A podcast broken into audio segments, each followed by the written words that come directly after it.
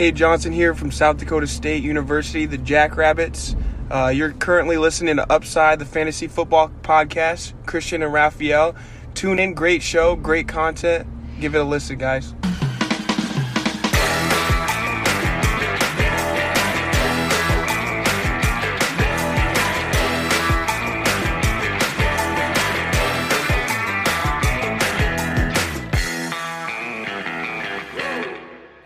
Herzlich willkommen, meine lieben Footballfreunde, bei Upside, dem Fantasy Football Podcast. Mein Name ist Christian und an meiner Seite, ich muss die Bilder wieder tauschen, ist heute wie jede Woche der liebe Raphael. Raphael, wie geht's? Oh, ja, da hast du einen wunden Punkt getroffen heute bei mir.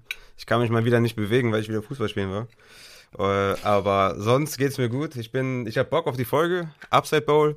Und ja, ich habe Bock. Ich glaube, die Leute haben auch ähm, größtenteils, glaube ich, schon ja, das, das Regelwerk und so alles gesehen, aber wissen noch nicht genau, wie sie vielleicht Spieler äh, ja so evaluieren sollen, wo der, wo der Value so ist. Und ich glaube, die Folge ist dann äh, ziemlich hilfreich für die Leute, um sich da ein besseres Bild zu verschaffen, weil es ja keine normale Standard-Liga äh, und Turnier. Genau, ja, zur Folge. Ähm, wir kriegen immer so viele Anfragen, wie es jetzt mit dem Upset Ball aussieht, wie, wie auch der Prozess vonstatten geht. Äh, vor allem für die Leute interessant, die letztes Jahr dann nicht dabei waren, weil für die ändert sich gar nicht so viel. Tatsächlich schon ein bisschen, aber gar nicht so viel. Und darauf werden wir ja, vor allem eingehen, damit wir das einmal strukturiert in der Folge auch äh, ja, durchkauen, äh, nenne ich es mal in Anführungsstrichen. Und äh, dann sind hoffentlich alle Fragen beantwortet, werden dabei natürlich auch auf Spielervalues wieder eingehen und falls am Ende noch Zeit bleibt, ähm, dann machen wir Teams to Avoid. Ansonsten schieben wir das natürlich auf die nächsten Wochen. Äh, hier wird nichts vergessen. Äh, wir werden das natürlich so machen, dass es zeitlich alles im Rahmen bleibt und alles passt. Genau. Ich muss noch erwähnen, dass ich am Wochenende endlich mal wieder unterwegs war. Ich habe Bier gebraut, Raphael. Also es Ach. wird demnächst ähm, eigens kreiertes Upside-Bier quasi geben, was, was äh, ich mit ein paar Kumpels gebraut habe. Ich wollte jetzt gerade sagen, apropos Bier, aber dazu kommen wir noch. Dazu kommen wir noch. Wenn es um den Upside Bowl geht, wir haben keine News, deswegen kann ich direkt starten, oder? Es ja, ist nichts passiert. So, gibt so, ja, gibt so ein, zwei kleine News mit Terry Cohen, ähm, dass er noch, also dass er nicht in Time ist, also ne, die, die Verletzung, die er hatte, sich vielleicht noch ein bisschen ziehen kann, dadurch eventuell Montgomery doch eine höhere Workload sehen wird von, von Tag eins. Aber das ist ja, stand jetzt noch Spekulation.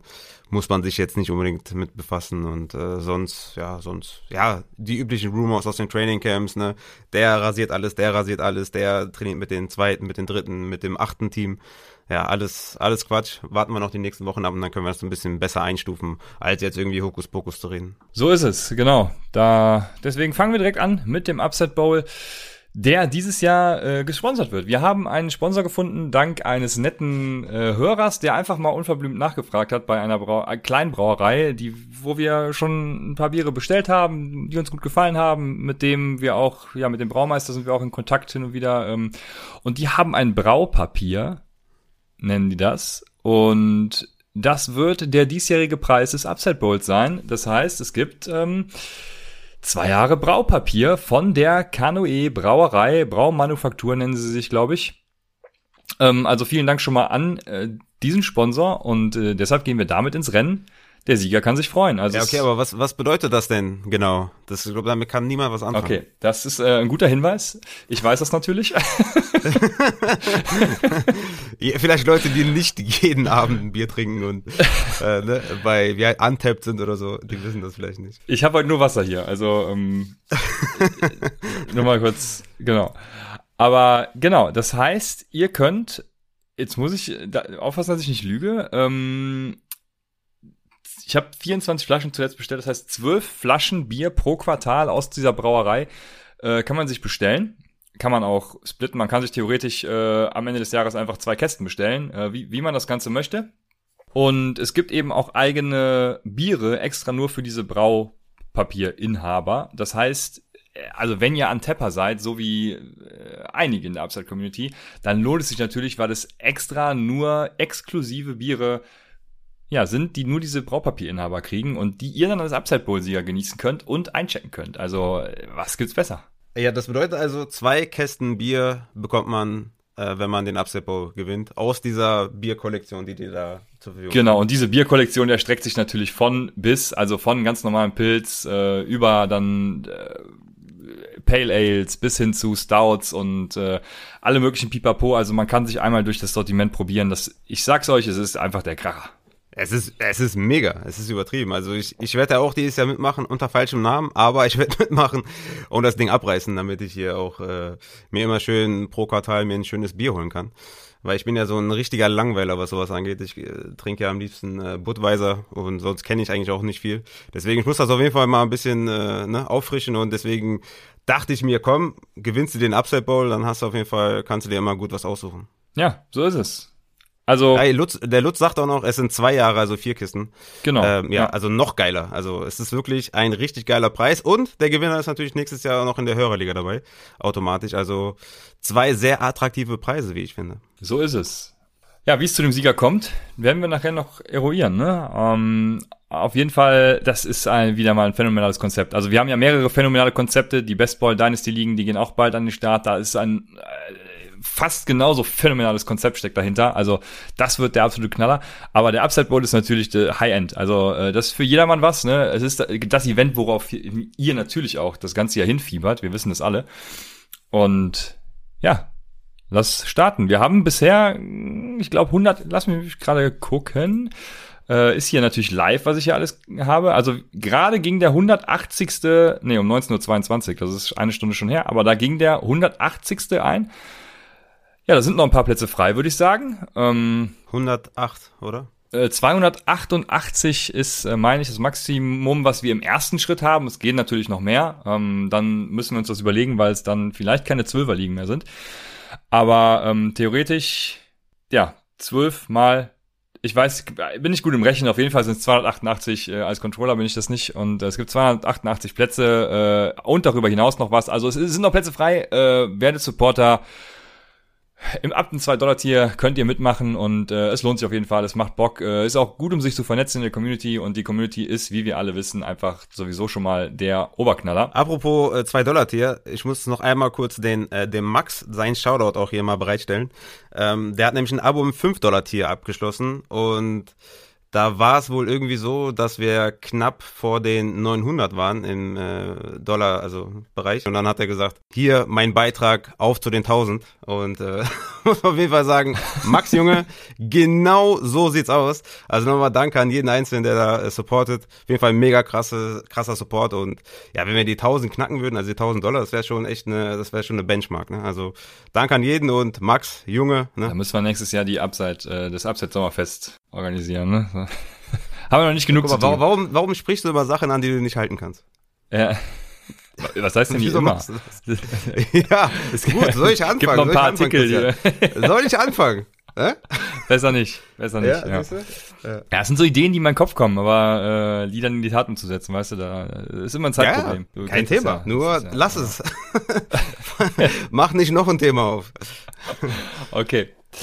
Also, wir haben 180 ähm, Teilnehmer gerade in der Pipeline und wir kriegen, oder beziehungsweise ich kriege oft die Nachfrage, was, wie geht's jetzt weiter? Weil in den Teilnahmebedingungen in der, in dem Regelwerk steht, wenn ihr bis drei Wochen nach äh, Eingang nichts von euren Commissionern gehört habt, also keine Liga-Einladung für Sleeper habt, dann könnt ihr euch bei mir melden. Ich sage jetzt schon mal direkt in der Folge für alle.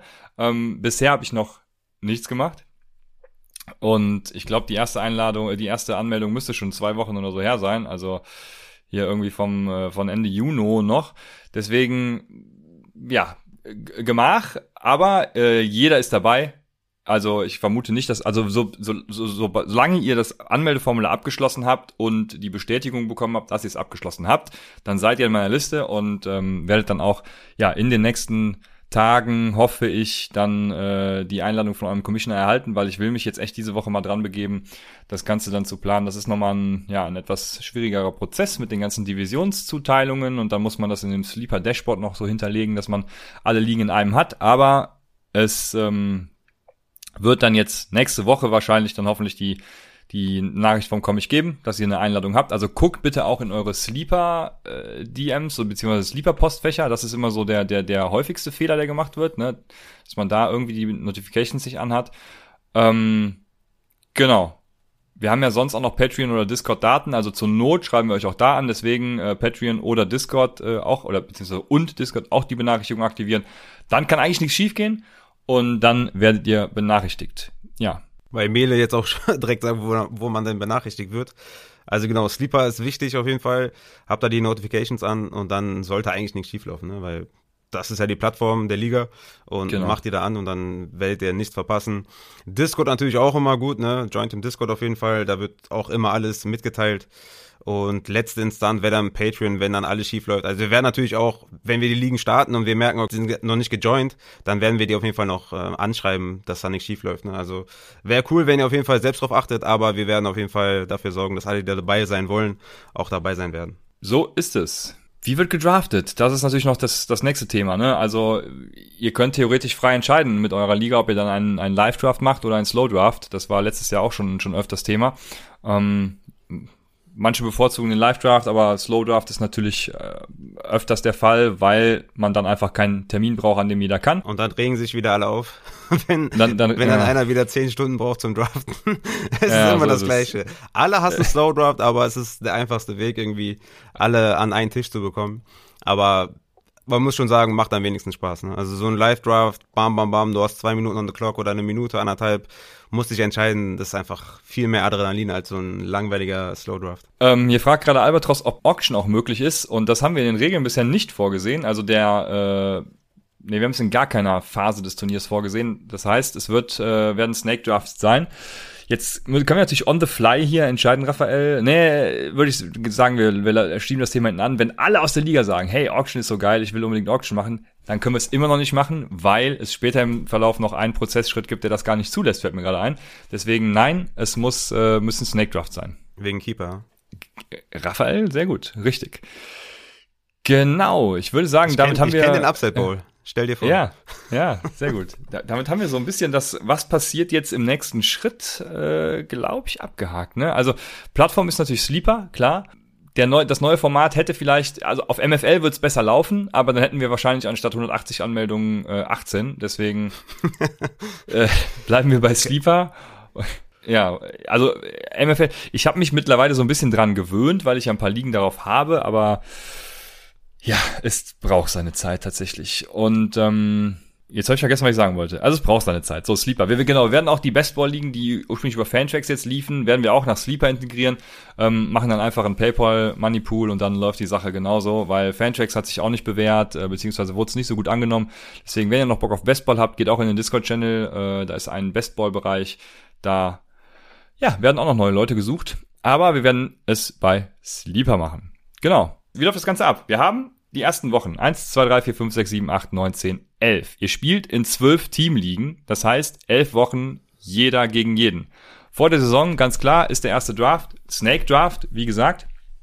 Ähm, draftet ihr ganz normal euer Team und dann ja, spielt ihr quasi eine ganz normale Liga, wie ihr es von, von jeder anderen Liga kennt. Diese Liga führt ihr dann auch in den Wochen bis Woche 17 weiter. Also ihr spielt wahrscheinlich bis Woche 14 regular und dann eben die Playoffs. Aber für diejenigen, die äh, Erster geworden sind, beziehungsweise sich für die Finalliga qualifiziert haben, für die gibt's dann einen zweiten Draft noch, nämlich die rutschen zusätzlich zu ihrer normalen Liga auch noch in die Finalliga. Und in dieser Finalliga gibt's nochmal einen Draft nach Woche 11, wo ihr jeweils einen Keeper setzen könnt. Wie sich das, also sprechen wir gleich drüber, wo ihr einen Keeper setzen könnt. Dann geht's drei Wochen ähm, dort in der Regular Season sozusagen. Ähm, das heißt, wir machen drei Divisionen, A4 Teams. Ihr spielt drei Wochen gegen eure Division und der Divisionssieger geht dann in die Playoffs. So, und in diesen Playoffs wird dann der Gewinner ausgespielt und der Gewinner dieser Playoffs spielt dann im finalen Upside Bowl, weil es gibt zwei Finalligen und die beiden Gewinner der jeweiligen Finalliga spielen in Woche 17 im Upside Bowl dann gegeneinander. Ähm, das wird dann nicht mehr in Sleeper geschehen, aber wir haben das letztes Jahr auch schon ja, haben wir die, die Ergebnisse auch schon über eine Shiny-App äh, im Browser äh, gehabt. Die, war relativ live sogar. Deswegen äh, kann man das da gut beobachten. Also äh, ich hoffe, der Matze hilft mir da wieder. Und dann läuft die Sache. Also wir können in Woche 17 alle ganz geschmeidig über den Browser verfolgen, wie der Upside Bowl verläuft und wer da gerade führt. Und ich glaube, das wird ein richtig geiles Event. Ähm, ja, deswegen macht mit und äh, wir haben alle Bock. So, jetzt ist wahrscheinlich die Frage, Was ist nach Woche 11? Das, ich weiß nicht, ob das jetzt so durchgedrungen ist. Raphael, was passiert nach Woche 11? Wie verlaufen die Keeper? Ja, das, also ich wollte noch mal kurz einmal sagen, ähm, zu, zur Zwischenrunde für die Finalligen, ne, die ist ja von Woche 12 bis 14. Da will ich nur auch noch mal anfügen, für die Leute, die das vielleicht jetzt nicht im Hinterkopf haben, gut, die meisten sollten es im Hinterkopf haben, aber es gibt ja Bye-Weeks, ja, und das sind ziemlich viele Teams, die in Woche 12, 13, 14 Bye-Week haben.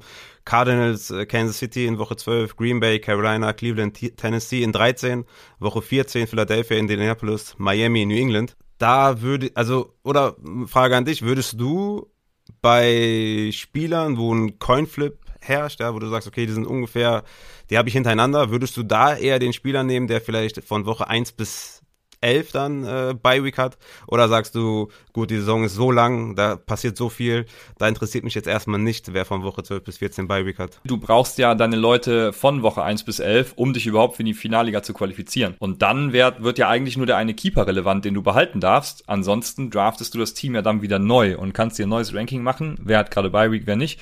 Ähm, du verlierst ja quasi als, also wenn du in die Finalliga kommst, verlierst du ja dein komplettes Team bis auf diesen einen Keeper. Auf jeden Fall den mit der späteren Bye-Week, ja. mit mir in den ersten elf Wochen, die entscheidend sind für die Qualifikation zur Finalliga zur Verfügung steht. Genau, damit hast du ja, haben wir ja quasi auch gleichzeitig die Frage mit den Keepern beantwortet. Ne? Das wird dann nochmal ganz neu laufen. Und ich denke, mit den Keepern braucht ihr euch jetzt erstmal nicht so viel Gedanken zu machen, weil es werden eh diese Mid-Round, Late-Round Running Backs, Wide Receiver, die dann Top 10 auf ihren jeweiligen Positionen sind, das werden eh dann die attraktiven Leute sein. Ne? Ich meine, ich habe auch schon im, im, Discord gelesen, dass vielleicht vielleicht cleverer wäre, wäre irgendwie ja, Clyde Edwards oder Swift oder sowas zu, zu, zu, zu nehmen, irgendwie in den ersten zwei Runden, als jetzt irgendwie so ein No-Brainer wie Cook oder sowas.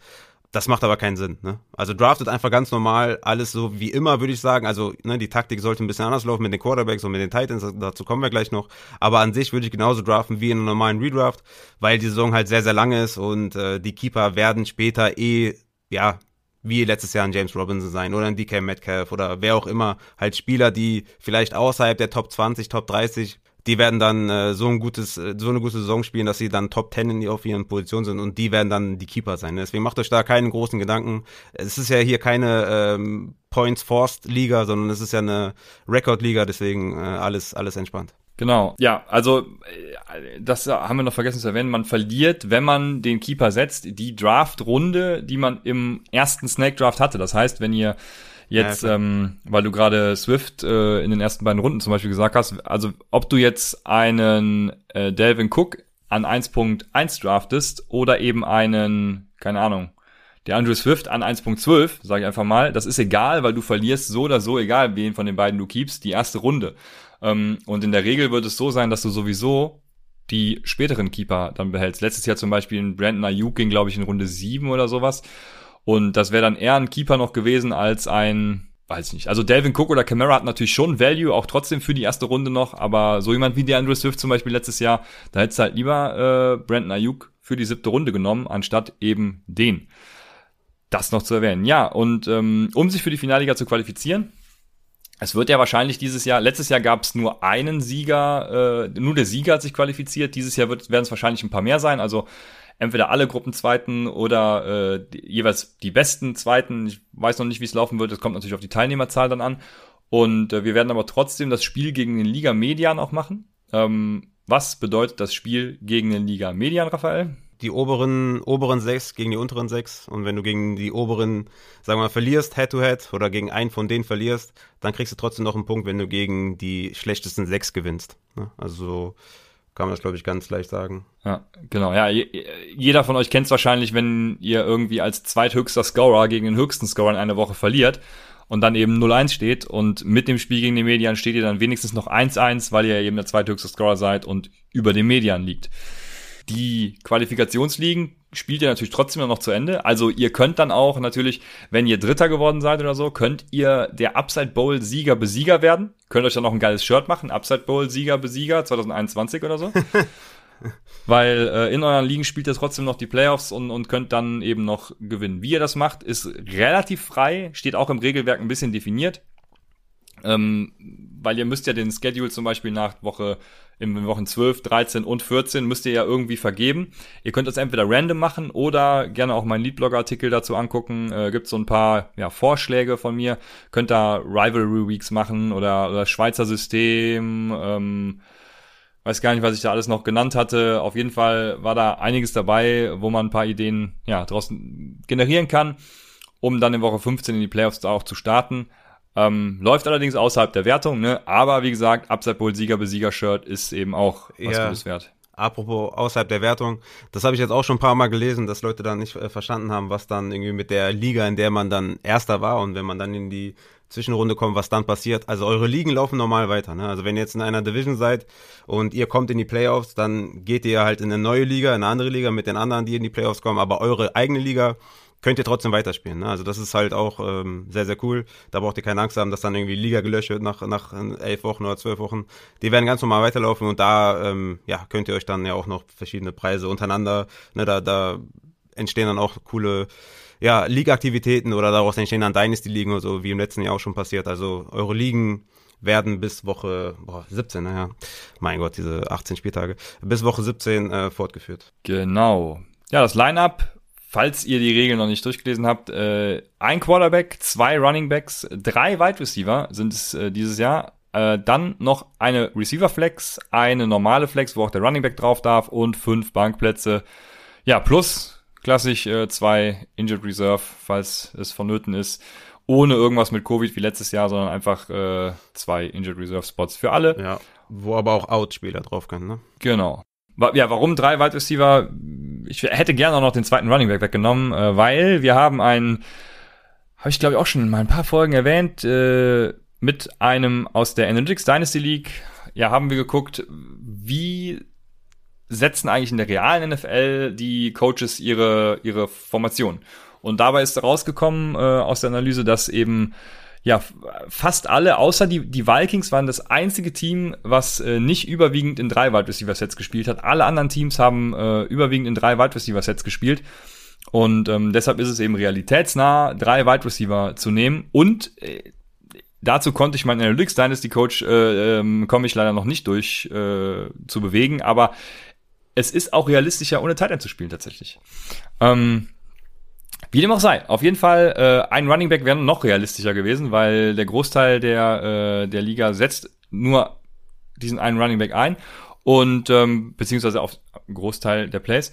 Und äh, aber auf jeden Fall für Wide Receiver ist es, ist es gut, Pass Heavy Liga, ne? Und äh, muss einfach rein und damit gibt's mehr Competition auch auf dem Wide Receiver Markt, weil sonst hat irgendwie jeder äh, geile Wide Receiver und ich glaube, da kommen wir beim Upset Bowl ja gut mit parat, drei Wide Receiver und noch zwei Flex, also äh, da muss man ordentlich schon Power geben. Ja. Das Blöde wäre halt, wenn nur ein Running Back da wäre, dass es dann halt keine Competition auf der Running Back Position geben würde. Ne? Ja, das würde halt genau. so ein bisschen den Spaß genau. nehmen. Realität hin oder her. Äh, das macht schon mehr Bock, wenn da zwei Running Backs dann auch äh, aufstellen musst. Ähm, aber trotzdem finde ich gut, dass es drei Wide Receiver sind, weil ne, Wide Receiver gibt es ja auch viel mehr und viel mehr auch, die gut sind. Von daher macht das äh, durchaus Sinn. Und das bedeutet natürlich für, auch für euren Draft, dass ihr da ein bisschen justieren müsst. Ne? Also ihr könnt die Wide Receiver jetzt nicht komplett äh, ja, zur Seite legen. Aber dazu kommen wir vielleicht auch gleich noch. Also es gibt eine Receiver Flex und eine normale Flex. Was macht das deiner Meinung nach mit den Tight Ends? Ähm, also ich finde, es ändert generell nicht viel, weil ich bin auch bei Premium Tight End der Meinung, es gibt halt nur diese vier, fünf, fünf. Tight Ends vielleicht, ja. vielleicht noch ein Sechster irgendwie dabei, wenn Kyle Pitts einschlägt oder auch Noah Fan, keine Ahnung.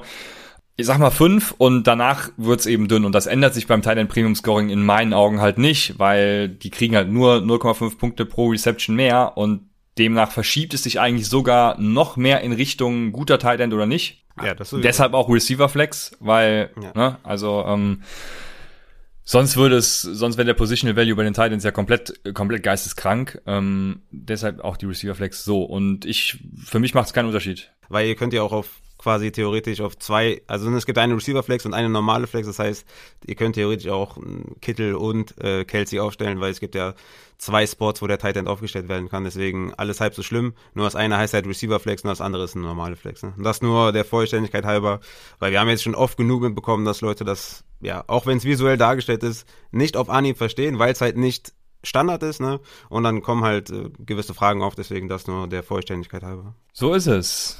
Gucke mal, ob wir die Fragen äh, gerade noch nebenbei machen können, weil wir haben natürlich ein paar Fragen aus dem Discord-Channel, die zu, zu jeder Rubrik so ein bisschen passen. Die erste Frage von Konstantin, weil wir jetzt gerade auch äh, die, die Roster und die Spielevaluation schon angesprochen haben. Wird es äh, ein Ranking zum Upset Bowl geben, Raphael? Ja, also ich bin schon in der Mache, ich bin schon dabei.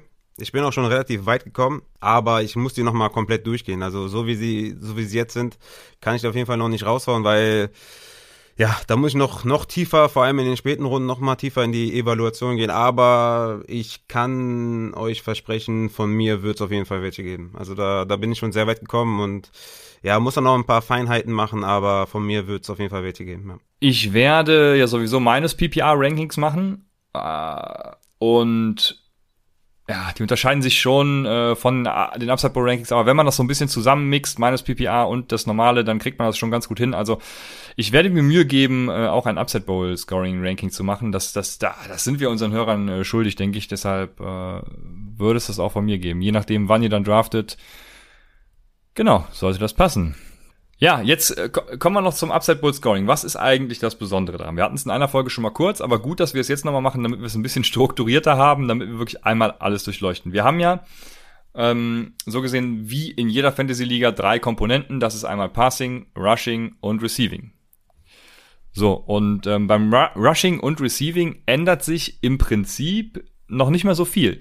Das Einzige, was sich da ändert, ist, dass es Rushing First Downs gibt. Die werden mit 0,5 Punkten bewertet und es gibt, äh, die Fumbles sind noch unterschiedlich. Äh, Fumble ist minus zwei und Fumble Lost auch minus zwei.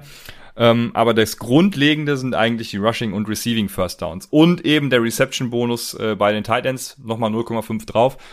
Das ist äh, das Grundlegende. Ja, was, was machen so First Down-Punkte mit den Spielern, Raphael? Ja, gut. Also wenn man das vielleicht mal kurz, äh, ich habe das mal hier rausgesucht bei den Wide Receivers.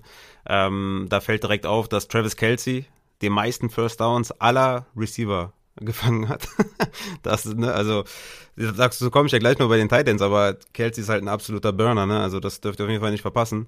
War auch der dritte Receiver per Game äh, in, in, ja, unter allen Wide Receivers. Hopkins auch ganz vorne dabei, Adams, Dix, also es sind die üblichen Verdächtigen eigentlich, ne? Natürlich kann man hier und da in den hinteren Reihen sowas wie ein Cole Beasley oder so, der zum Beispiel 53 First Downs gefangen hat, Platz 16 unter allen Receivern, äh, den kann man gut als Late Round äh, Wide Receiver holen, weil ne, man muss ja auch drei Wide Receiver aufstellen.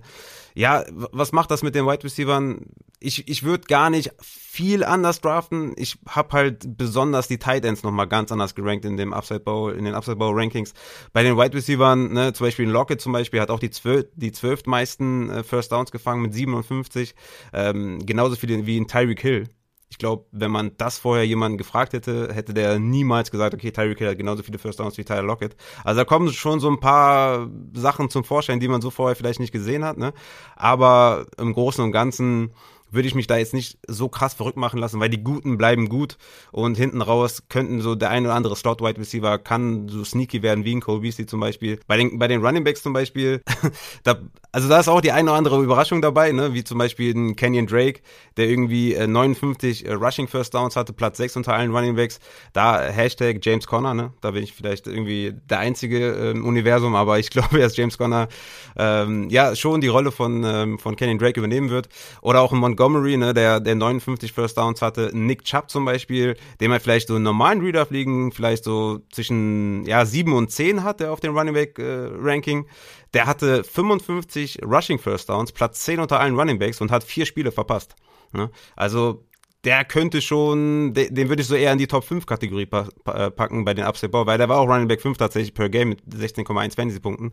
Also ne, klar, ich, ich würde sagen, diese, diese, diese Short Yardage äh, Running Backs, ja, die, die haben schon auch ihren gewissen Wert. Ne? Gus Edwards zum Beispiel, Platz 16 unter allen Running Backs mit 45 äh, Rushing First Downs, hätte man so vielleicht auch nicht kommen sehen. Also hier und da muss ich schon sagen, äh, werden die Rankings schon auch abweichen von den normalen. Und was vielleicht noch auch als Highlight, äh, Lamar Jackson, Platz 9 unter allen Running Backs äh, mit 56 First Downs und Kyler Murray Platz 13 unter allen, in Anführungszeichen, Running Backs mit 52 Rushing First Downs. Also selbst da auch, ne, Lamar Jackson jetzt nicht hardcore undervalue, nur weil das äh, Passing, das Passing Scoring ein bisschen anders ist, der hat immer noch seinen Wert auf jeden Fall, ne? Ja, so ist es. Hervorragende Überleitung, Raphael. Vielen Dank dafür. Es geht zum Passing. Und da ist im Endeffekt auch die, die, die größte Veränderung, weil wir haben, ähm, mal abgesehen davon, dass Passing First Downs eben auch einen halben Punkt geben, haben wir vor allem was, ja, so ein bisschen äh, die, ähm, die Completion Rate widerspiegelt, haben wir was getan also nichts getan, sondern letztes Jahr war es schon genauso. Wir haben nämlich äh, Incomplete Passes werden mit minus ein Punkt bewertet und Complete Passes mit 0,5 Punkten. Das heißt, es werden eben Quarterbacks besser gestellt, die tatsächlich auch äh, die Pocket Passer sind, die gut äh, oder also das hat damit eigentlich nichts zu tun, aber die akkurat passen und ähm, ja, also so ein so Aber ja, das hätte ich jetzt genauso gesagt wie du, ja, Pocket Pass, aber die ja, müssen halt auch gut sein, ja. Genau, das hat, ja, eigentlich ist es unabhängig davon, aber ich wollte auf so einen Matt Ryan hinaus zum Beispiel, also der irgendwie eine gute Completion Rate hat, gefühlt zumindest, äh, und äh, der könnte sich eben besser stellen all, gegen einen Lamar Jackson als in einem ganz normalen Scoring, ne? weil es eben, ja, weil er eben mehr Pässe äh, completed als eben incompleted und äh, dementsprechend letztes Jahr, äh, was war das nochmal? Aaron Rodgers hatte doch irgendwann ein Spiel gegen Tampa Bay, war es glaube ich auch, ne? Ähm, da hat er, glaube ich, sogar Minuspunkt im Upside Bowl gemacht, wenn mich nicht alles täuscht. Also ja, solche Spiele kann es ja. auch geben. Ja, also ich, ich habe ja ein gutes Beispiel rausgesucht für, für Pocket Passer gegen, gegen Lamar Jackson zum Beispiel. Also Drew Brees ja, hat letztes Jahr im Upside Bowl war er Quarterback 12. In Standard war er Quarterback 19 und Lamar Jackson war in Upside Bowl Quarterback 14, also alles per Game natürlich, und in Standard Quarterback 10. Also, ne? Quarterback 12 und 19 für Drew Brees und Lamar Jackson Quarterback 14 und 10.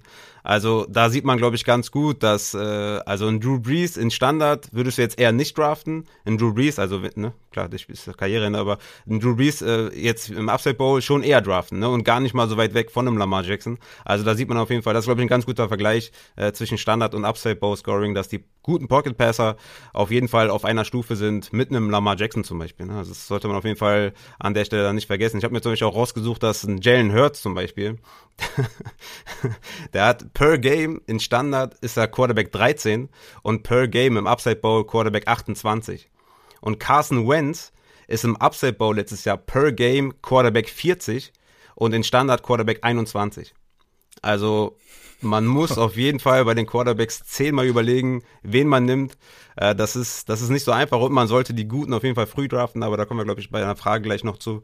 Äh, Quarterbacks auf jeden Fall in meinem Ranking werden dafür einige Überraschungen sorgen. Ich habe da einige sehr, sehr hoch. Ja, ja. Ja, Mr. Automatic schreibt übrigens gerade äh, minus 13, never forget. Ich glaube, damit meint er das Aaron Rodgers Spiel, äh, hoffe ich zumindest. Mhm. Ja, also schöne minus 13 Punkte, die können dir dann schon mal den Spieltag äh, komplett verhageln. Ne? Das ist äh, sehr spannend auf jeden Fall. Es gibt auch äh, für einen Sack minus ein Punkte. Äh, Sack, wie wir alle wissen, ist eine Quarterback-Stat. Also ganz spannende Sachen. Pick 6 gibt direkt minus 6 Punkte, Interception gibt minus 4 und äh, Pick 6 nochmal minus 2. Also äh, es wird viel mit Minuspunkten gearbeitet, um tatsächlich eben auch die guten Quarterbacks zu belohnen und eben die schlechten zu bestrafen. Ähm, ja, also äh, vielleicht kann ich hier, soll ich hier schon mal direkt auf die Quarterbacks nochmal eingehen, äh, weil ich mir da zurecht gesucht habe, oder sollen wir das gleich bei der Frage beantworten? Ja, wir können die Frage, jetzt passt es ja gerade, also von Sam Crow, äh, der fragt, wie beeinflusst das Scoring die Quarterback-Rankings oder beziehungsweise den Quarterback-Value? Ja, genau. Also dazu habe ich mir rausgesucht, also erstmal vorweg, auf jeden Fall die Top Quarterbacks, das ist so wie bei den Titans, ne? Auf, ne bei den Quarterbacks gibt es natürlich mehr, aber die Guten halt noch früher draften und hinten raus die, ja, die, so ein Tight End 10 oder ein Quarterback 15 oder so, fast gar nicht mehr draften, vielleicht einen mit Upside suchen und auf die Bank setzen oder so, aber schon gucken auf jeden Fall, dass du so einen Top 12 Quarterback in deinen Reihen hast, weil ich habe mir mal angeschaut, Patrick Mahomes hat im Upside-Bau 33,4 Fantasy-Punkte pro Spiel gemacht und Big Ben, Quarterback 15 im Upside-Bowl, 23,6. Das sind 9,8 Punkte pro Spiel Differenz. Vom Quarterback 2 zum Quarterback 15 9,8 Punkte pro Spiel Differenz. Und da habe ich mir mal Holmes in Standard angeguckt und Big Ben, der lustigerweise auch Quarterback 15 in Standard geworden ist. Und da ist das 6,9 Punkte äh, pro Spiel Differenz. Also ganz klar, also fast drei Punkte Unterschied im Upside Bowl Scoring. Das bedeutet halt, der gute Quarterback wird halt noch mal besser und die, ja, die, diese Mid-Range äh, Quarterbacks, die bleiben fast gleich, haben aber einige Spiele, wo sie halt irgendwie, keine Ahnung, minus drei Punkte machen, minus 15, vielleicht nur fünf Punkte, sechs Punkte, wenn die dann in Standard immer noch ihre 15 Punkte machen. Also deswegen, da muss man auf jeden Fall stark aufpassen. Und ich habe es noch mal ein bisschen eingegrenzt mit Dak Prescott, der ja letztes Jahr äh, Quarterback 1 war per Game in Standard und in Upside Bowl. Und habe das mit Tom Brady verglichen, der war Quarterback 10 im Upside Bowl Und Dak hat 36,8 äh, Fantasy-Punkte pro Spiel gemacht und Tom Brady 27,5. Das sind 9,3 Punkte pro Spiel Differenz. Und dann habe ich Dak nochmal mit einem Standard-Quarterback äh, 10 ver verglichen und das war Lamar Jackson. Und da sind es nur 4,9 Punkte pro Spiel Differenz. Also von Quarterback 1 zu 10 in Standard 4,9 Punkte pro Spiel Differenz und im Upside-Bau von Quarterback 1 bis 10 9,3 Punkte pro Spiel. Also das ist halt wirklich, ja, also vom Value her ist Patrick Mahomes für mich ein Borderline First Rounder. Äh, ich habe hier momentan auf, ähm, auf 14, also overall 14. Und dann, ne, dann ist natürlich die Frage, was sollt ihr jetzt mit den anderen Quarterbacks machen? Mit einem Kyler Murray, mit einem Dak Prescott, mit einem Rogers. Das sind für mich so Ende zweite, Anfang dritte äh, Runde Quarterbacks. Und danach habe ich dann noch äh, Herbert, Wilson und Lamar Jackson, so vierte, fünfte Runde.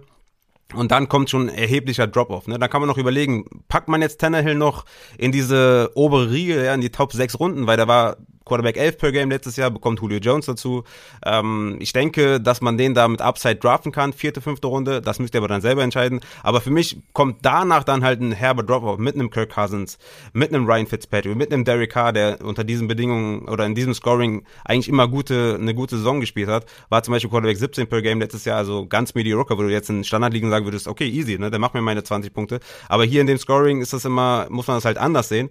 Und Derek Carr, ne, O-Line ist irgendwie verschwunden, hat da keinen mehr. Also das könnte auch eine schwere Saison werden. Also so Cousins, Fitzpatrick sind in meinen Rankings noch so die letzten, die ich jetzt so anvisieren würde.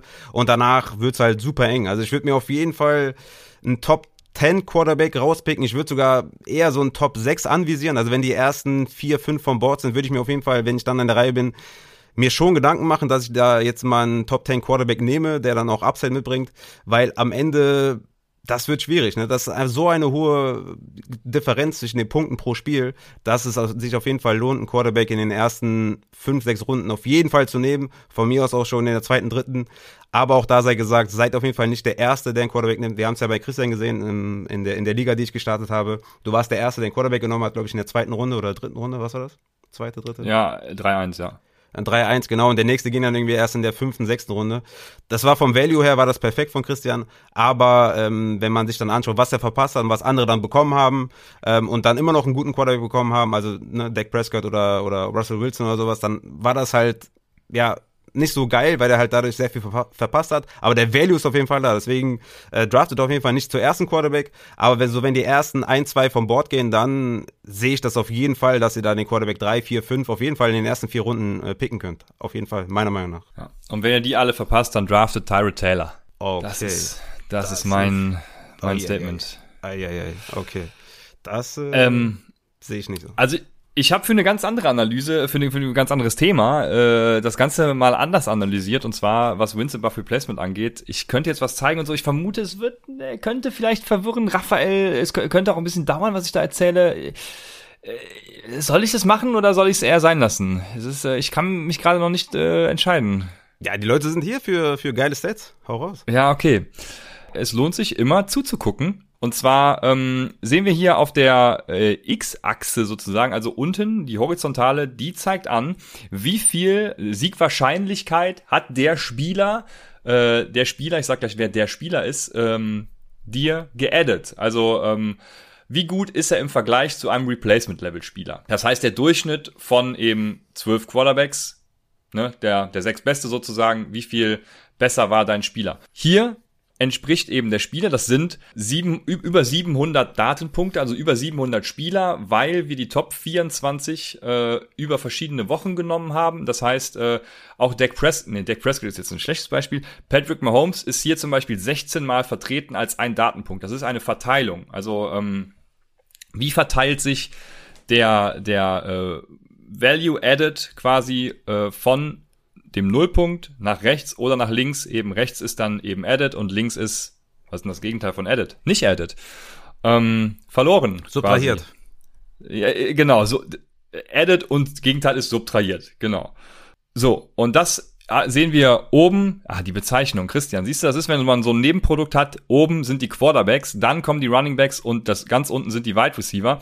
Und bei den Quarterbacks, was man hier eigentlich sieht, das Goldene, was man sieht, ist das Upside Bowl Scoring und das Silberne ist ein normales äh, PPR-Format. So, und was sieht man hier? Diese Verteilung nach rechts, das heißt, wo haben die Spieler tatsächlich Value geaddet, ist bei den Quarterbacks im PPR-Format einfach schlecht, weil Running Backs adden mehr Siegwahrscheinlichkeit und Wide Receiver adden teilweise mehr Siegwahrscheinlichkeit als Quarterbacks. Deswegen, ähm, ja, kannst du theoretisch auch äh, auf die Superflex deinen ganz normalen äh, Running Back stellen. Ähm, aber wie dem auch sei, ähm, im Upside Bowl Scoring ist die Verteilung, die hier bei den Quarterbacks normal verteilt ist, ist eben beim Upside Bowl nicht gegeben. Das heißt, beim Upside Bowl verschieben wir das Ganze Value Added nach rechts und es gibt viel mehr Quarterbacks, die tatsächlich dir den Sieg bringen können an dem Spieltag und viel mehr als es Running Backs oder Wide Receiver gibt. Gut, durch die drei Wide Receiver natürlich sogar jetzt noch mehr. Ähm, Quarterbacks ist eben viel besser verteilt als hier die Running Backs oder Wide Receiver viel mehr nach rechts. Das heißt einfach, Quarterbacks haben mehr Value. Boah, das ist echt schwer ohne die Hinführung dazu, muss ich sagen. Äh, ich äh, glaube, es war nicht so verständlich. Aber äh, die Hinführung kommt noch. Dann könnt ihr euch das Video nochmal angucken. Es wird dann definitiv zu verstehen sein. Nee, war, war, ich fand's top. Außer der Seitenhieb auf Superflex hat nicht gepasst. Aber sonst fand ich top und äh, verstehe die Frage nicht, warum du das nicht vorstellen sollst. War, war genau dafür sind wir doch hier. Okay, ja, sehr gut. Ich hoffe, ihr seht das genauso. Jetzt kann ich dich auch wieder einblenden, äh, sorry. oder so lassen. Kann, kann, ich dich einblenden? Ja, oder ich weiß nicht, ob du gerade nackig bist oder so. Nee, nee, ich habe mich ja. wieder angezogen. Okay, okay, ja. sehr gut. Ja, genau. Also um die Frage zu beantworten, der Quarterback genießt mehr Value und vor allem auch die guten Quarterback genießen mehr Value, weil nach den ersten guten, den ersten sechs, Raphael hat's ja alles erklärt. Ich muss es ja nicht nochmal erklären, ne? Also es gibt eben einen tierischen Drop-off. Dann ist es relativ flat tatsächlich äh, bis zum Ende, aber sieh zu, dass du einen guten Quarterback kriegst. So. Mhm, ja. Deswegen auch in meinem Upside Bow Score ähm, Ranking. Ja. Also ihr solltet auf jeden Fall beachten, dass es ein spezielles Format ist und mich nicht direkt äh, lynchen. Also das, das wird auf jeden Fall für ne, Deins wird wahrscheinlich ähnlich aussehen, aber es wird doch, ja, es wird sehr spannend. Ich glaube, das ist sehr geil als Richtung. Wie gesagt, draftet nicht stur nach dem Ranking, ne, das sage ich auch immer wieder dazu. Aber es gibt euch auf jeden Fall eine Vorgabe zu den ganzen Values, die gegeben sind. Ne? Genau wie bei Tight Ends. Ne? Also ich habe vier Tight Ends in den Top 50, ne, wobei Kelsey fourth overall ist, äh, weil er halt die meisten First Downs und insgesamt die drittmeisten Fantasy-Punkte pro Spiel erzielt hat. Und Waller habe ich auf 10 overall. Ne? Erinnern wir uns, ne? Receiver 6 per Game in diesem, in diesem äh, Scoring-System. Also die beiden sind schon mal sehr, sehr hoch, also Top 10 die beiden. Und dann habe ich noch äh, Kyle Pitts, ähm, so in der vierten Runde, Hawkinson fünfte Runde. Und dann wird schon, wird schon eher enger, ne? Also da habe ich noch zwei in den Top 70, also in den ersten sechs Runden mit Dallas Goddard und Mark Andrews.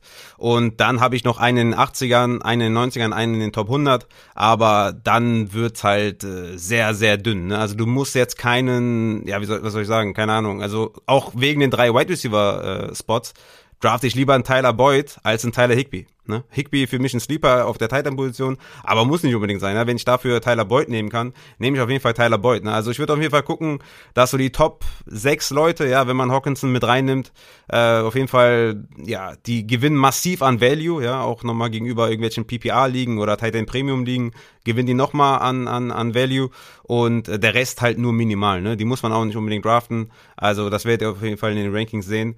Klar, wenn ihr da irgendwie jemand habt wie ein Higby, wo ihr sagt, okay, der wird Top 4 finishen oder so, ähm, ne, keine Ahnung, dann macht das auf jeden Fall. Aber so im Vakuum würde ich dann lieber einen Wide Receiver 5 nehmen, als irgendwie einen Tight End 10 oder sowas. Ne? Ja. Ähm, kurz um nochmal auf das, den Superflex Seitenhieb einzugehen. Ich könnte mir übrigens vorstellen, dass es in diesem Scoring-Format äh, ich könnte mir nicht vorstellen, es ist so, ähm, aber ich könnte mir vorstellen, dass ich Superflex in diesem Format nicht so schlimm finden würde. Also es ist so, dass Superflex in diesem Format mehr Spaß macht und äh, Wahrscheinlich ja, sogar dann. Warum nicht? Also, das, das war vor allem deshalb eben, weil du, nachdem die ersten guten Quarterbacks dann gedroppt sind, also den ihren Drop-off haben, es gibt einige wenige gute, die dann eben diesen, diesen Value adden und der Rest eben nicht. Und dementsprechend kannst du eben auch dann den Running Back oder Wide Receiver auf die Superflex stellen, weil der im Endeffekt dann eben, ja, im schlimmsten Fall null Punkte macht, während Aaron Rodgers minus 13 macht, um es mal ganz platt zu sagen. Ne? ja, das ist ein böses Beispiel. Ne? Nehmen, wir, ja, ja. nehmen wir lieber äh, Carson Wentz, der ist doch unser beliebtes Opfer, oder? Ja, wir können auch jeden anderen Quarterback nehmen. Also es kann schon mal sein, dass der Quarterback nur nur zwölf Punkte macht, wohingegen dann der äh, der der ja, Moment mal, aber du kannst ja du kannst ja nicht ein, du, also das kannst du ja nie beeinflussen. Ja, du kannst ja also selbst ein Aaron Rodgers, der letztes Jahr Quarterback 3 war in diesem System, hat mal minus 13 Punkte gemacht, aber den stellst du ja trotzdem auf auf der Superflex. Aber ein Carson Wentz, der genau. irgendwie Quarterback 40 per Game war, den stellst du halt dann definitiv mal nicht auf die Superflex auf. Ne? Also muss man schon. Genau. Hauptsache kein von den Guten, ja, genau. Und, und dementsprechend könnte ich mir eben vorstellen, dass es, äh, dass es sogar Spaß machen könnte, Superflex zu spielen, weil das einfach ein hervorragendes Scoring ist. das äh, macht kann, so schon Spaß. Nur du hast natürlich recht, was du, was du halt immer sagst, äh, dass es den Quarterback nicht aufwertet, sondern nur den Need größer macht. Damit hast du vollkommen recht, aber Spaß macht trotzdem. Aber kam ich drauf, weil das jemand bei dem, beim Scott Fish Bowl angepriesen hat und ich glaube, die haben ein relativ ähnliches Scoring äh, als wir äh, wie wir, wie auch immer. Ähm, und ja, nicht, dass Goldie hier gleich reinplatzt. Äh, die haben ein ähnliches Scoring wie wir, so. Äh, wir, wir haben ein besseres als sie, aber so. Und ja, das, ja. Da, da, da wollte ich, das wollte ich nur mal aufgreifen, weil damit wir so, die Superflex-Community habe ich jetzt auch ein bisschen besänftigt, spielt Superflex mit Upside-Bowl-Settings und dann bin ich fein damit. Ja, dann musst du safe auf jeden Fall in den ersten zwei Runden. Also die ersten beiden Picks müssen Quarterback sein. Obwohl, ja, ja gut, stimmt genau. ja gar nicht, weil wenn dann die, wenn dann schon irgendwie zwölf weg sind, dann schon wieder nicht mehr so ganz. Ja, okay, könnte tricky sein. Ey, lass mal so eine Liga starten. Was ist los, Junge? Let's go. Ja, ich hab ja erst wieder zehn. Also ich wollte eigentlich meine Ligen drastisch reduzieren und jetzt bin ich schon wieder ja, bei, bei 10, 12 irgendwie. Das kannst du, kannst du eh knicken. Ja, ja, sowieso. Wir haben noch eine Frage von Felix. Äh, Felix ist, glaube ich, neu dabei, weil Felix713 fragt, nach welcher Strategie würdet ihr draften? Running Back Heavy, Zero Running Back oder Core Satellite habe ich es mal zusammengefasst. Also mehrere gute Spiele auf einer Position und den Rest eben auffüllen. Und das äh, haben wir, meine ich, ja schon mehrfach besprochen. Ne? Also Zero Running Back macht halt keinen Sinn. Ähm, sondern wenn, dann mach einen Running Back, also einen wirklichen äh, Anker, haben wir, glaube ich, mal gesagt, äh, wie auch immer man es mhm. nennt. Also einen, der gut ist in der ersten Runde irgendwie. Und dann äh, Sattel auf, wenn alle anderen Running Backs draften, nimmst du eben den Wide Receiver Value mit. Aber einer muss auf jeden Fall sein und äh, ansonsten würde ich mich gar nicht so festlegen, sondern gucken, wie das Board fällt, ja. Ja, genau. Ja, perfekt zusammengefasst.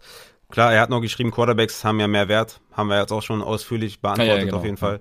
Aber an sich, ja, gehst du eigentlich Liga genauso an wie andere Ligen auch. Du musst halt nur beachten, Ne, es gibt drei Wide Receiver Spots und nur zwei Running Back Spots. Das ist auf jeden Fall ne, in, einem, in einem Tiebreaker oder so auch auf jeden Fall dann eher der Wide Receiver.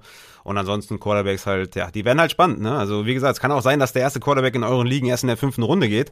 Dann könnt ihr auch bis zur fünften Runde müsst ihr keinen Quarterback nehmen. Ne? Also das äh, kommt dann immer auf eure Liga an. Deswegen, ja, ich habe es jetzt irgendwie schon tausendmal gesagt, aber seid nicht der Erste, der einen Quarterback nimmt, weil das, das könnte ganz schnell hinten losgehen. Okay, jetzt wird's natürlich spannend. Kein, nimm gar keinen Quarterback. Gehen alle undrafted.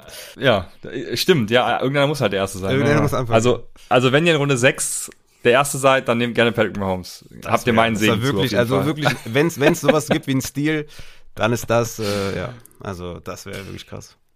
Ja, wir haben gesagt, wenn ihr in der Finalliga seid, also die ersten elf Wochen wirklich fantastisch geregelt habt, ähm, geil gedraftet habt, gute Color-Moves gemacht habt, geile Trades, ihr seid einfach Spitzenklasse. Dann kommt ihr in die Finalliga. Und die Frage, die ich an dich habe, Raphael, sollte man jetzt schon mit Blick auf die Finalliga teilweise auch draften, weil man darf ja diesen einen Keeper äh, bestimmen. Also würdest du jetzt zum Beispiel einen Michael Carter in deinem Falle höher ranken, als du es in ganz normalen Ligen tun wirst? Also es ist halt wirklich so, dass ne, du gewinnst deine Liga halt auch nicht am Draft, das wirst du im Upside Bowl auch nicht machen, sondern du gewinnst sie halt in, in der Saison mit Waiver-Aktivitäten, mit Trades. Nee, also ich würde jetzt einen Sleeper oder sowas, den ich jetzt vielleicht irgendwie in den Top 50, 40 Regionen habe auf Running Back oder so, würde ich jetzt nicht in die Top 30 packen, nur weil ich glaube, dass der Upside mitbringt, dass ich den dann geil keepen kann oder so. Nee, ich würde einfach normal draften und es passiert einfach so viel in der Saison. Ich meine, du kannst ja auch dann irgendwann vielleicht auch für so einen traden, ne, mit jemandem, der den zum Beispiel spät geholt hat und dann ändert sich ja der, der Keeper-Wert, ändert sich ja nicht, ne. Also für Spieler, die ihr tradet, die haben den gleichen Keeper-Wert, als wenn ihr den in der Runde gedraftet habt, wie der Gegner den gedraftet hat. Deswegen, ich bin da, ich bin da kein Fan von. Siehst du es anders? Äh, Im Prinzip nicht, weil ich auch schon in ganz normalen Redraft-Ligen so agiere, dass ich zum Beispiel eben nicht Latavius Murray nehme, sondern dann in dem Fall, bleiben wir bei dem Beispiel Michael Carter, weil weil Latavius Murray hat eben keine Upside. Und ich nehme immer dann in späten Runden die Spieler mit Upside. Und das würde ich, wenn ich es sonst nicht mache, jetzt im Upside Bowl auf jeden Fall machen, weil ich dann immer die Chance habe, einen geilen Keeper zu haben, äh, der mir hinten raus dann, ja, in der Finalliga dann noch ordentlich Value bringen kann. So ein James Robinson zum Beispiel, ja, das ist ein blödes Beispiel, weil der war ja, der wurde wahrscheinlich nirgendwo gedraftet. Aber einen Chris Evans gibt's ja zum Beispiel, ne? Äh, heute auf Twitter habe ich gelesen, Chris Evans ist, wird der neue James Robinson. Da wäre ich noch ein bisschen vorsichtig, weil es mhm. geht hier immer noch um Joe Mixon. Aber ähm, und Joe Mixon wird der neue Fournette, stand auch noch so dabei. Äh, nee, aber äh, sowas würde ich dann eher draften als ein Latavius Murray. Auch wenn die in meinem Ranking wahrscheinlich 200 Positionen Unterschied haben. Ich meine, wenn, wenn Camara sich äh, das Bein bricht, äh, hoffentlich Ja, nicht. gut, ja. Aber dann äh, hast du Darius Murray. Wie ist es eigentlich, wenn man, wenn man undrafted, äh, wenn man ab äh, vom Waiver Wire pickt? Wie ist denn da dann, äh, die Keeper habe ich jetzt gerade nicht auf dem Schirm, aber vielleicht interessant. Leute. Frage. Ja. Dann äh, verlierst du, dann verlierst du die erste, ja, wie soll ich sagen, also die erste Bankrunde. Das heißt, wir haben äh, drei, sechs, acht Sta äh, Starting, acht Starting-Positionen und dementsprechend verlierst du dann in dem Draft zur Finalrunde die neunte Runde, weil das dann dein Okay. erster äh, Platz für Ja. die Bank wäre. Genau. ja, man sieht nur schlaue Köpfe natürlich äh, da im Hintergrund am Arbeiten. Ja. Also spielt eine Keeper-Liga, ne? Äh, Du bist ja Redraft, äh, also dein Redraft ist ja, glaube ich, dein Ja. bevorzugtes Format. Meins ist ja äh, Keeper, weil es so ein bisschen Dynasty und Redraft vereint. Ja, äh, ich bin großer Fan, deswegen äh, habe ich die Komponente auch hier letztes Jahr schon mit reingebracht, weil ich es einfach geil finde und ich, äh, ich, mein Herz ist natürlich aufgegangen, als alle gesagt haben, ey, das war, das war geil, nochmal zu draften und so und das dementsprechend, ja, freut euch. Ja, auf jeden Fall mega. Der Jack Daniels sagte gerade, dass er komisch ist in einer äh, Pipeline SF Dynasty, ja, Superflex Dynasty, mit Upside Bowl Scoring und er sagt, er ist extrem gehypt und seine Quarterbacks sind Kyler Murray, Tom Brady und Fitzmagic. Das, also ein Superflex würde ich dir raten, auf jeden Fall vielleicht ja, so ein bisschen Depth noch äh, zu sichern, ne? Ähm, für, für, für Bye-Weeks und Verletzungen oder so, wenn es das noch gibt, ja, in der Liga. Aber Ja, mit, eben. mit, mit, mit Murray und Brady ist schon nice. Ne? Also Brady ist ja da der- dein zweiter Quarterback. Da kannst du auf jeden Fall davon ausgehen, dass der auf jeden Fall auf der Superflex-Position dann auch spielen wird. Ne? Also das sind auf jeden Fall zwei sehr, sehr gute Starting-Quarterbacks. Äh, Warum beziehst du Fitzmagic dann nicht ein? also er wird ja, auch auf safe, Ja, safe. okay, Ja, ja. okay. Fi- Fitz könnte, also Fitz war, glaube ich, Quarterback 17 per Game im Upside Bowl Scoring. Ähm, der hat auf jeden Fall Potenzial, auch Top 10 zu gehen. Ne? Ja. Hans-Peter Ording hat noch eine spannende Frage. Und zwar, wie beeinflusst äh, die Draft-Runde im Hinblick auf Keeper den Value bei Trades? Vor allem bei Trades so ab Woche 9. Und das ist natürlich sehr spannend, weil, und da kommt mir noch natürlich, also ich muss natürlich auch noch äh, Cheat-Klauseln einbauen in das Regelwerk. Fällt mir gerade dabei ein, wenn irgendjemand letzter ist und keine Chance mehr hat, dann ähm, da lass mir noch was einfallen. Aber ähm, wenn ihr zum Beispiel noch Chancen auf ja den die Finalliga habt, indem ihr Zweiter oder je nachdem Dritter, ich weiß jetzt gar nicht, wie viele dann weiterkommen, wenn ihr Chancen darauf habt, dann macht es natürlich total Sinn, wenn ihr mit dem ersten zum Beispiel tradet, der jetzt unbedingt einen geilen Keeper will, weil er sich denkt, ey, ich, also wenn hier hier muss schon viel schief laufen, damit ich mich nicht qualifiziere, ne? Dann sucht er sich einen geilen Keeper. Letztes Jahr zum Beispiel James Robinson. Und ähm, wenn er zum Beispiel Christian McCaffrey hat, den er eh nicht mehr braucht in dem Sinne, äh, Ja. ja. gut, auch blödes Beispiel, weil er war verletzt, aber ihr wisst, worauf ich hinaus will. Ja, ja, klar, Ähm, wenn, äh, genau, und äh, dann kann man halt theoretisch auch den 1 zu 1 Trade Christian McCaffrey gegen James Robinson machen, weil der Erste kriegt dann den geilen Keeper-Value, gibt euch aber gleichzeitig die Chance, noch die letzten zwei, drei Spieltage so zu gestalten, dass ihr halt Zweiter, Dritter werden könnt, je nachdem, wie ihr euch für die Finalliga qualifizieren könnt. Also, Und das wird spannend.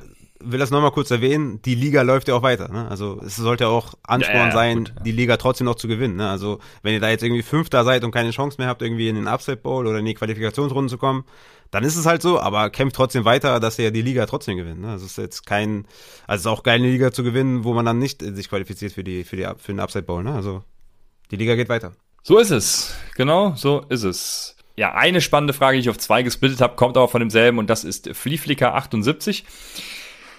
Der fragt, wer ist der diesjährige Joshua Kelly Bust-Kandidat auf Running Back und der Campbell Pittman Bust auf Wide Receiver? Bevor ich die Frage nicht weitergebe, muss ich dazu mal sagen, also das mit Campbell und Pittman verstehe ich jetzt nicht. Weil äh, Campbell hatte im ersten Spiel, äh, war der richtig gut und war dann halt einfach verletzt und Pittman war hinten raus halt ganz ordentlich, äh, Aber- wenn auch nicht klasse, Äh, ja. Pittman war ein mega Bust in der, äh, als neu gedraftet wurde. Ne? Der ging doch Ja, das stimmt. Zweite, Vierte Runde, Runde oder, oder so, so, ja. ne? Oder, oder so früh also- sogar schon, ja, ja. Da war er auf jeden Fall ein mega Bust. Aber äh, das Wort Bust äh, trifft auf solche Spieler nicht zu. Also busten kann ein Joshua Kelly nicht, weil er ist ein Sleeper. Ja? Den draftest du mit dem letzten Pick, vorletzten Pick, vielleicht undrafted. Die können nicht busten. Ne? Also busten können eigentlich nur Spieler, ja, ich sage immer so die erste Hälfte, also die ersten vier Runden. Ja? Wenn da ein Spieler seine ADP nicht äh, oder nicht nach seiner ADP performt, dann ist er ein Bust. Aber solche Spieler wie Joshua Kelly, äh, Paris Campbell, Michael Pittman, die können nicht basten. Deswegen, ähm, das äh, funktioniert nicht. Ja, wer, wer ist denn der, der äh, größte Bastkandidat in den ersten, in den ersten paar Runden für dich auf Running Back? Ich, das ist, das ist quasi die gegensätzliche Frage zu der, zu der Wer wird Nummer 1 Running Back, ne? Also, ich könnte jetzt zum Beispiel auch einen Case für, für Ezekiel Elliott machen, das finde ich ganz spannend. Ähm, ja, also ich könnte, glaube ich, zu jedem Running Back äh, irgendwie, okay, zu, zu, ja, zu fast jedem Running Back könnte ich einen Case machen. Ach, Aber okay. jetzt, wo es irgendwie, wo ich das wahrscheinlich sehe, ja, es ist, also ich sehe ja Saquon Barkley ist für mich so einer, ne? Aber zu Boomer Bass Folgen kommen wir ja, glaube ich, noch. Aber Saquon Barkley wäre für mich jemand, der halt momentan mit der Top 5 äh, Overall Pick geht kann mir durchaus vorstellen, dass er das nicht äh, finishen wird, ja, dass er da außerhalb der Top 10 irgendwie fällt. Also wie Kleider Dusselair letztes Jahr, ne? war ein Top 8 Pick, war dann nur per Game irgendwie äh, Running Back äh, 14 oder 15 oder so, ne? das ist dann schon fast schon ein Bust. Ähm, ansonsten, ja, Joe Mixon, da hat man auch immer Angst, ne? man denkt ja jedes Jahr, okay, ja. jetzt, jetzt schafft das, jetzt schafft das. Auch, ähm, ja, spannend zu sehen auf jeden Fall. Ansonsten, ja, so richtig, in meinen Top 10 zumindest sehe ich keinen jetzt, wo ich sage, das ist ein offensichtlicher Bust oder wo ich sage, das ist höchstwahrscheinlich oder so, sonst hätte ich ihn auch da nicht gerankt äh, tatsächlich. Jetzt eher in die andere Richtung, eher in die andere Richtung, wer ja. jetzt irgendwie Top 5 oder so werden kann. Da, da sehe ich einige so, die ich halt nach den Top 5 habe, wo ich sage, boah, die könnte, könnte ich auch höher haben. Ne? So ein Chris Carson zum Beispiel habe ich auch Running Back 15 momentan. Den könnte man sogar Richtung Running Back 10 oder so picken und der hat schon auch auf jeden Fall Upside, irgendwie, ja, eine richtige Monster-Saison zu spielen. Aber andersrum, ah, schwierig, ey. Ich meine, Elliott, klar, kann man einen Case machen, ne, dass er, dass er jetzt keine Ahnung, wie viele Touches der jetzt in seiner Saison gesammelt hat, aber schon ordentlich viele, dass es jetzt langsam declined. Äh, die Fumble-Issues wird er wahrscheinlich in den Griff bekommen. Tony Pollard, äh, junger, talentierter Back, vielleicht wird er was im Receiving-Game sehen. Ich denke es nicht, ne? Aber da könnte man auf jeden Fall einen Case machen. Bei Henry, ne, wird er wieder 20 Touchdowns machen am Boden? Ja, wahrscheinlich eher nicht. Wird er wieder 2000 Yards laufen? Ja, ne? Also jetzt mit den, mit Julio Jones und allem könnte man auch einen Case machen, aber so richtig sehe ich das tatsächlich nicht. Ja, Entgegengesetzt, wer wird der Gibson oder Robinson Boom-Kandidat von diesem Jahr? Ich hatte gerade eben schon Chris Evans angesprochen, äh, das würde ich aber nicht, äh, also nee, da, da bin ich raus, weil ich glaube einfach nicht, dass Joe Mixon äh, irgendwie in irgendeiner Art und Weise gecuttet wird, weil das wäre das wär Schwachsinn. Also ist ein guter Running Back. Äh, gute Frage, ja. Absolut. Gute Frage. Ja, also für mich, je nachdem natürlich, wann die dann wirklich von Bord gehen, aber für mich sind es die beiden Rookies, Trey Sermon und Michael Carter. Die haben auf jeden Fall beide Upside für den Running Back 1 Spot im Team, haben auch hier, also vor allem Michael Carter auch Receiving Upside. Sehe ich schon Chancen, dass sie es dass sie's richten können. Zach Moss ist zum Beispiel auch so ein Sleeper-Kandidat von mir, wo ich sage, ja, kann er sich vielleicht jetzt dieses Jahr durchsetzen und da den Running Back 1 Spot holen, werden die Bills vielleicht ein bisschen mehr laufen. Ja, letztes Jahr haben die teilweise ja irgendwie nur 10 Carries pro Spiel gehabt, also für alle Running Backs. Teilweise erst dann im vierten Viertel, um die Führung zu verwalten und sowas. Also das war jetzt nicht Running freundlich unbedingt, der Offense. Ähm, ansonsten, Damien Harris ist noch so jemand, wo ich sage, ne, ist der beste Running Back äh, bei den Patriots, aber da fehlt halt die Receiving Upside. Aber das sind so Spieler, wo ich das, wo ich das sehe. Aber das wird dann wahrscheinlich eh erst kommen, wenn dann so die ersten vielleicht Verletzungen kommen oder die ersten Training Camp News und so, wo ich dann das ein bisschen herauskristallisiert. Deswegen fangen wir auch die nächsten Wochen erst an, so richtig mit diesen Boomer Bust Spielern, weil wir dann auch die meiste Information einfach haben. Ne? Ja. Ja, ich bin ja bei Garrett Dokes, auch wenn mich das stören würde, weil ich ja auch Miles Gaskin äh, bin, aber Garrett Dokes ist für mich der der James Robinson Kandidat. Jo, aber wie gesagt, dazu kommen wir auch in den nächsten Wochen noch. Der Mele hatte noch eine Frage, hast du die, hast du die gesehen? Ich lese die Frage von Mele einfach mal vor. Vielleicht eine etwas dumme Frage, sagt er, aber ich verstehe nicht so ganz, wie der jeder Gewinner aus den jeweiligen Quali-Divisionen aufeinandertreffen sollen bis zu einem Finale, weil man ist doch festgesetzt in seiner Liga oder habe ich da gerade einen Denkfehler? Ja, genau, also das wäre nochmal so die Zusammenfassung, weil äh, haben es ja eben schon mal schon mal Leute, wie es funktioniert. Und ähm, die Gewinner aus den Quali-Ligen gehen in jeweils, also es gibt zwei Finalligen, die gehen in eine Finalliga. Eine Finalliga besteht aus zwölf Leuten. Das heißt, es gibt 24 Teilnehmer für die Finalliga und die werden dann, das, die Setzliste steht auch in dem Regelwerk, was es im Anmeldeformular gibt, äh, ist da ein Link zu, kann man sich angucken. Da gibt's eine Setzliste und da sind eben 24 Leute sind in dieser Finalliga. Und die spielen erstmal in ähm, ihrer Liga, sind dann drei Divisionen A4 Leute. Das heißt, du, wenn du in die Finalliga kommst, spielst du mit noch drei anderen Leuten in deiner Division. Und äh, dann spielst du drei Spieltage, bis dann in Woche 12, 13, 14. Und in Woche 15 gibt's dann äh, die Playoffs mit den vier Besten, also den vier Divisionssiegern. Äh, die spielen erst Halbfinale, Finale. Dann seid ihr in Woche 16 habt ihr dann den Sieger der Finalliga ausgespielt und die beiden Sieger der beiden Finalligen spielen dann in Woche 17 im Super Duper äh, Upside äh, Ceiling Bowl gegeneinander und da geht's um alles und das wird ein äh, geiles Event, was wir groß aufziehen werden. Auf jeden Fall. Wie letztes Jahr auch. Und ne, alles, was ihr tun müsst, ist nur im Tier 2 bei Patreon zu sein. Das sind 2 Dollar, also easy money. Kommt, joint und äh, es wird legendär.